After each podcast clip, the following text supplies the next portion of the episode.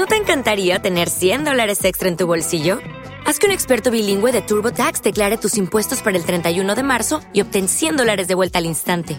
Porque no importa cuáles hayan sido tus logros del año pasado, TurboTax hace que cuenten. Obtén 100 dólares de vuelta y tus impuestos con 100% de precisión, solo con Intuit TurboTax. Debes declarar para el 31 de marzo. Crédito solo aplicable al costo de la presentación federal con TurboTax Full Service. Oferta sujeta a cambios o cancelación en cualquier momento. Hola, soy el hombre máquina y vamos a hacer hoy una guía y un top 7 de los mejores cómics del Joker.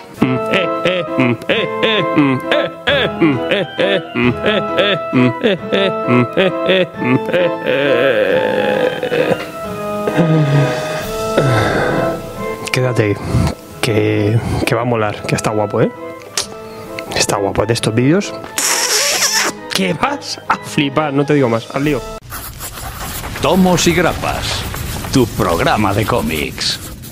25 de abril de 1940, día de nacimiento de Joker, del Guasón, del payaso, del comodín, como queráis llamarlo, este gran antagonista, este personaje que ha acompañado siempre a Batman y además se necesitan el uno al otro casi para que existan. Esto todo ha evolucionado con el tiempo, pero es uno de los grandes villanos y, obviamente el gran villano del personaje, pero sobre todo uno de los grandes villanos que ha dado el cómic. Como decimos, 1940, la creación y el lanzamiento de Batman número 1. Poquito antes, acerca de un año anteriormente, en Detective Comics número 27 veríamos eh, la presentación de este personaje, de Batman, este detective que va trepando por los edificios y saltando ¿no? con sus ganchos. Eh, pero luego sería en esta cabecera donde veríamos la aparición del personaje que aquí nos ocupa, Joker, un personaje que además se atribuyen el mérito y la creación varios autores, ya sabéis, Bill Finger y Bob había unos líos ahí de derechos brutales, de pertenencia, jamás sabremos cuál es la historia real.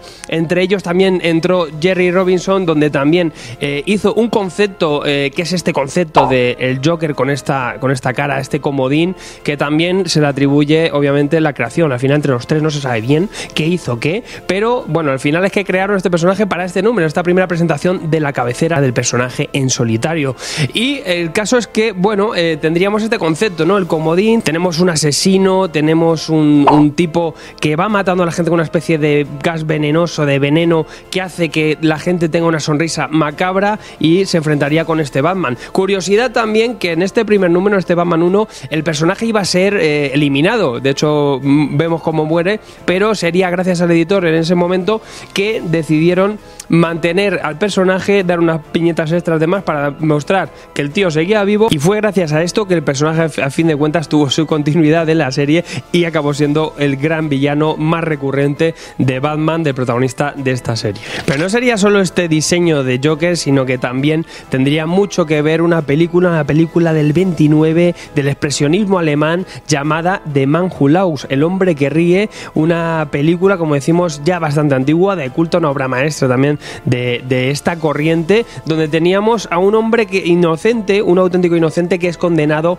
a tener una sonrisa siempre, una sonrisa eterna, una sonrisa macabra y además estar desfigurado de aquella manera. Pero no tendríamos un personaje malvado ni un personaje villano, ¿no? Eso se incorporaría luego en Batman este concepto, pero si os fijáis un poco en el aspecto, el diseño es totalmente cogido de esta película y también esta película rinde culto y marca quizá el inicio de lo que sería la caracterización del Joker. Una cosa que luego se fue cambiando con el tiempo. Aquí hablamos también del Comic Code, también en la época cuando entró el personaje formó a pasar como una especie de plano un poco más cómico, más humorístico, más liviano, pero sería más adelante cuando alguien que luego voy a contar porque entrará en este top 7 eh, cogió la idea para que Joker tuviera eh, la, la apariencia al menos y el concepto de que hoy día tenemos y se retomaría la idea inicial del personaje, pero tuvo su momento también que aunque fue muy recurrente, fue mucho más liviano. Lo vimos también en la serie de Batman de 1966, donde tenía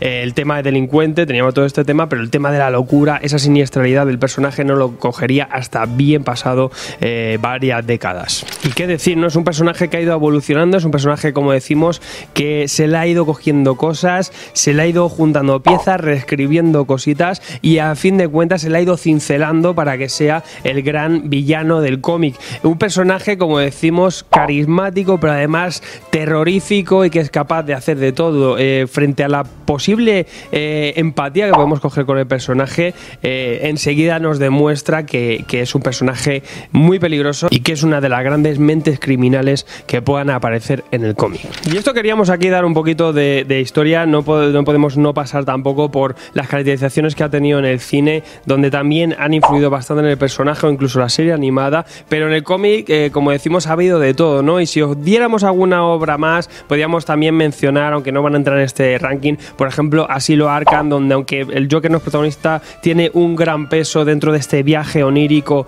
de Batman en el asilo y, también podéis encontrar una gran lectura. Sacamos también de ranking, aunque no puedo no mencionarla, la, ya hablamos de ella también en el ranking de las mejores historias de Batman, eh, es Secretos de Sankey, donde también vemos un Joker que va buscando un plan más retorcido, pero bueno, no la vamos a meter todavía entre las siete mejores. Y tampoco podríamos no mencionar o pasar por encima de, de Launin Fish, otra de las historias más rocambolescas, donde tenemos esos pececillos con esas sonrisillas, también una, una etapa, de, son unos breves dos números dentro de Detective Comics también, pero que marcan la etapa también de Marshall Rogers y Steve Engelhardt, eh, dos autores que también marcaron eh, una gran importancia ya en la época más moderna eh, de Batman. Y también aquí esta historieta de Joker vais a encontrar una cosa bastante chula. También vamos a resaltar Detective Comics 168, una historia donde Finger escribió un poco o por encima, aunque ya sabéis que no es canónico el origen, el origen del Joker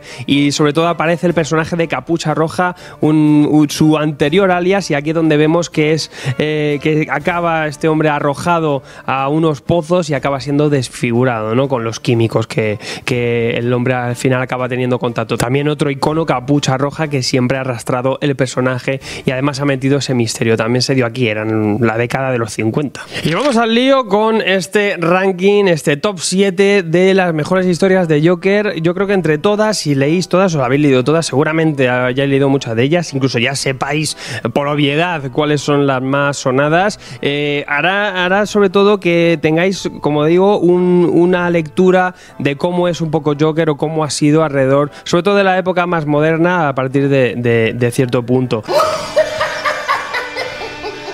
En el top 7 vamos a meter una de las más novedosas, por así decirlo, pero también una etapa que está siendo desde hace bastante tiempo, o al menos de que salió en New 52, eh, pues bastante repercusión y sobre todo mucho punto de inicio para nuevos lectores, que en verdad es la etapa de Scott Kennedy y Greg Capullo, al menos en sus etapas iniciales. Y tenemos la muerte de la familia, también un arquito bastante chulo donde tenemos un Joker que después de haber sido arrancado la cara, eh, vuelve a Gotham para vengarse de cierta manera y en vez de enfrentarse a Batman directamente, como hace homenaje también eh, el nombre, irá a por todos los seres queridos de, Batman. También una historia macabra, aparte tenemos un Greg Capullo con un dibujo impresionante y una etapa que se sigue recordando, ya no solo este arco, sino todos los que hubo ahí en ese inicio de esta etapa. Ahí lo dejamos también, sobre todo por su repercusión en los tiempos modernos que corren.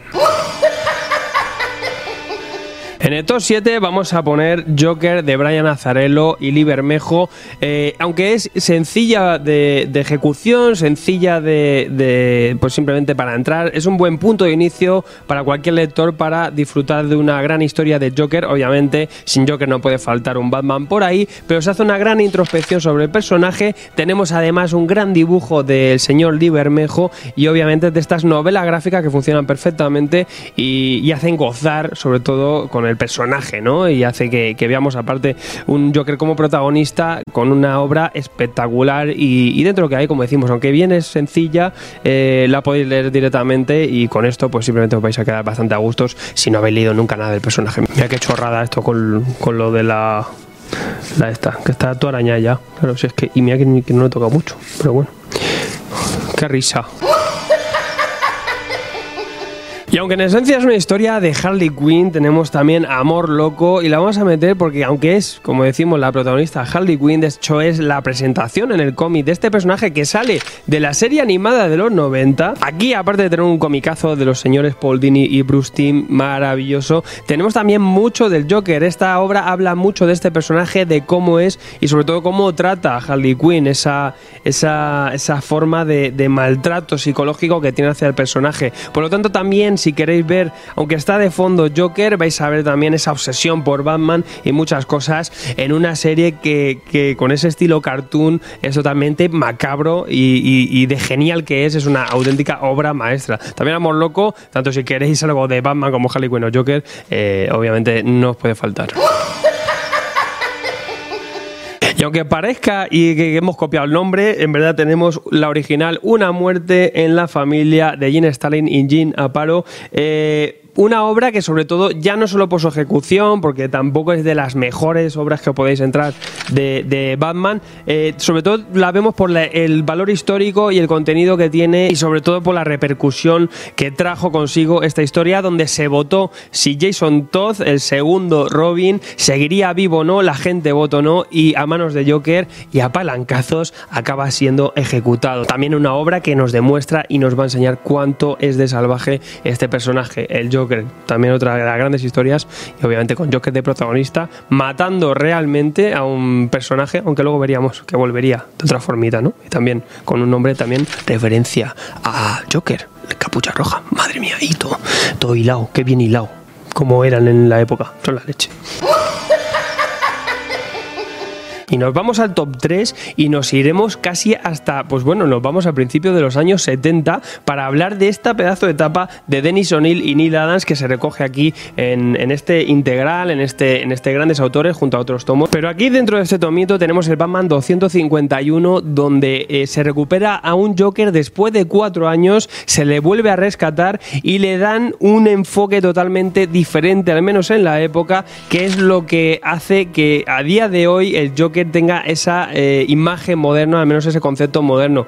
Estos autores entraron en lo que sería la concepción natural y primogénita del personaje, retomarían esos orígenes y dieron al personaje de nuevo un lavado de cara, dejaría de ser ese eh, personaje cómico y aquí veríamos a un auténtico psicópata, un tío que estaba loco, que iba a Arkham y además también el, gran Neil Adams rediseñó el personaje, sobre todo eh, con algo muy importante que es ese alargamiento ¿no? que tiene esa desfiguración, sobre todo en la barbilla, y, simplemente por la importancia que tiene este, este, esta historia, que además veíamos un Joker que volvía eh, y se quería vengar de todo el mundo, de gente que le había hecho el lío, esbirros suyos, Batman tendría que defender a esos esbirros simplemente frente a un Joker que estaba descocado, eh, por todo eso y, los, sobre todo los elementos que tiene y la importancia, ¿no? es un punto de inflexión para el personaje, eh, la entrada de estos autores en, trabajando con Joker de nuevo, haría que más adelante eh, tengamos todo lo que tenemos hoy en día. Si no seguiríamos con la pajarita echando agua y con bromitas tan tontas, ¿no? Eh, aquí es un antes y un después en la historia de Joker, la destacamos y le metemos un top 3, pues bien merecido que está, aparte esa pedazo de etapa de estos grandes autores. 1970, petándolo ahí. Y en el top 2 vamos a hablar pues casi de una grapa, un trabajo muy sencillo que es El hombre que ríe, pero es una auténtica delicia. Tenemos a un Dumbanke con un señor Ed Brubaker, obviamente cogiendo ese nombre, homenaje de la película que, inspiró bastante a este personaje. Y aquí en verdad tenemos una historia que podría ser eh, pues continuación de año 1, del año 1 de Frank Miller. También es casi como un remake de ese Batman número 1 y en verdad vamos a ver aquí lo que es el primer enfrentamiento de Joker contra Batman una reimaginación, una actualización con un toque muy noir. Ya sabéis, tenemos al maestro Brubaker, maestro del noir, y sobre todo vamos a ver todos esos elementos iniciales. Si os fijáis en la, en la, en la caracterización, en el diseño del personaje, eh, vuelve a los orígenes y también vamos a ver todo este tema del gas venenoso, donde mata a gente con esa sonrisa que le, que le impregna a esos cadáveres. Una obra esencial, magistral y sobre todo para lo sencilla que es también, pues dentro de las claves y como siempre, un gran punto de inicio para el personaje si queréis entrar y ver pues cómo es el año 1 de Joker, pues este es el cómic. Y no es ninguna sorpresa, eh, he cogido esta de mis 18 19 ediciones que tengo por casa, tengo una balda dedicada a esto, ya sabéis, mi cómic favorito, pero es que mm, también es que de los mejores trabajos que hay de Joker, que es La broma asesina Alan Moore y Brian Boland, ¿qué deciros yo de esta obra? Es una obra muy sencilla, de muy pocas páginas, con muchísima chicha, con muchísimo trabajo, hay que ver ese guion original de Alan Moore para ver lo que tiene. Esto no es que es una grapa, ya quisieras tú que en una grapa te contasen esto. Esto aquí en verdad estamos teniendo también una reinterpretación de ese origen con la capucha roja que os contaba en su momento, pero además tenemos también una cosa que se explotó también durante esas historias, también esta historia eh, habla mucho de ello, que es esa existencia necesaria que tienen y esa coexistencia, esa simbiosis rara que traen entre Batman y Joker, donde uno necesita al otro y, y están siempre en ese juego de perros. Además también muy importante ese momento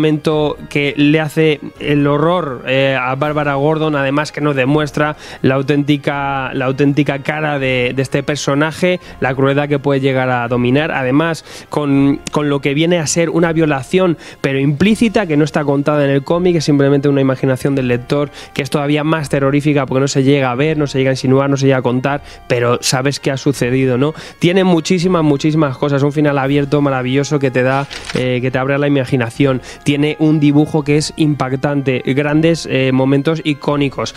¿Qué más se puede pedir a una página que puede ser poco más que una grapa doble? Eh, un trabajo magistral y sobre todo pues disfrutable si eres nuevo lector o si lleva mucho tiempo también para ver cómo se puede llegar a hacer con tan poco, tanto. Y a este nivel, impresionante. ¿Qué demonio voy a decir yo de esto? Ya sabéis, por eso es mi cómic favorito. Que de poco hace mucho. Déjame por aquí tu comentario. Dime cuáles son los cómics más chulos para ti de Joker o las mejores historias. Así entre todos hacemos una lista chula aparte de la que he hecho yo aquí. ¿Qué te parece? Está guay, ¿no? Vamos al lío. Y bueno, pues con esto hemos dejado siete cómics importantes. Os hemos contado un poquito esa historia eh, brevemente del Joker, también un personaje importante. Más adelante, también en nuestra próxima revista que saldrá eh, a finales de octubre, vamos a tener, vais a tener ahí un artículo impresionante de nuestro amigo Agustín Lobato. Por favor, no lo perdáis porque este hombre controla verdad. Yo frente a él no soy nada, no soy digno y, seguro ahí descubriré muchísimas más claves porque ha hecho un artículo que vais a alucinar. Además, ya sabes que si quieres saber más sobre estos cómics, al menos cómo conseguirlos, os los dejo aquí en el comentario fijado y en la descripción también, al menos las ediciones más chulas que podéis encontrar de estos títulos. Y como siempre, ya sabes, suscríbete, no te pierdas nada, dale a la campanita para no perderte nada porque vamos con muchísimo más contenido. Dentro de poco también hablaremos de esa película de Joker de Joaquín Phoenix. Tengo muchas ganas de verla y ya os lo contaré por aquí con todo detalle. Nos vemos, muchas gracias y Hailidra.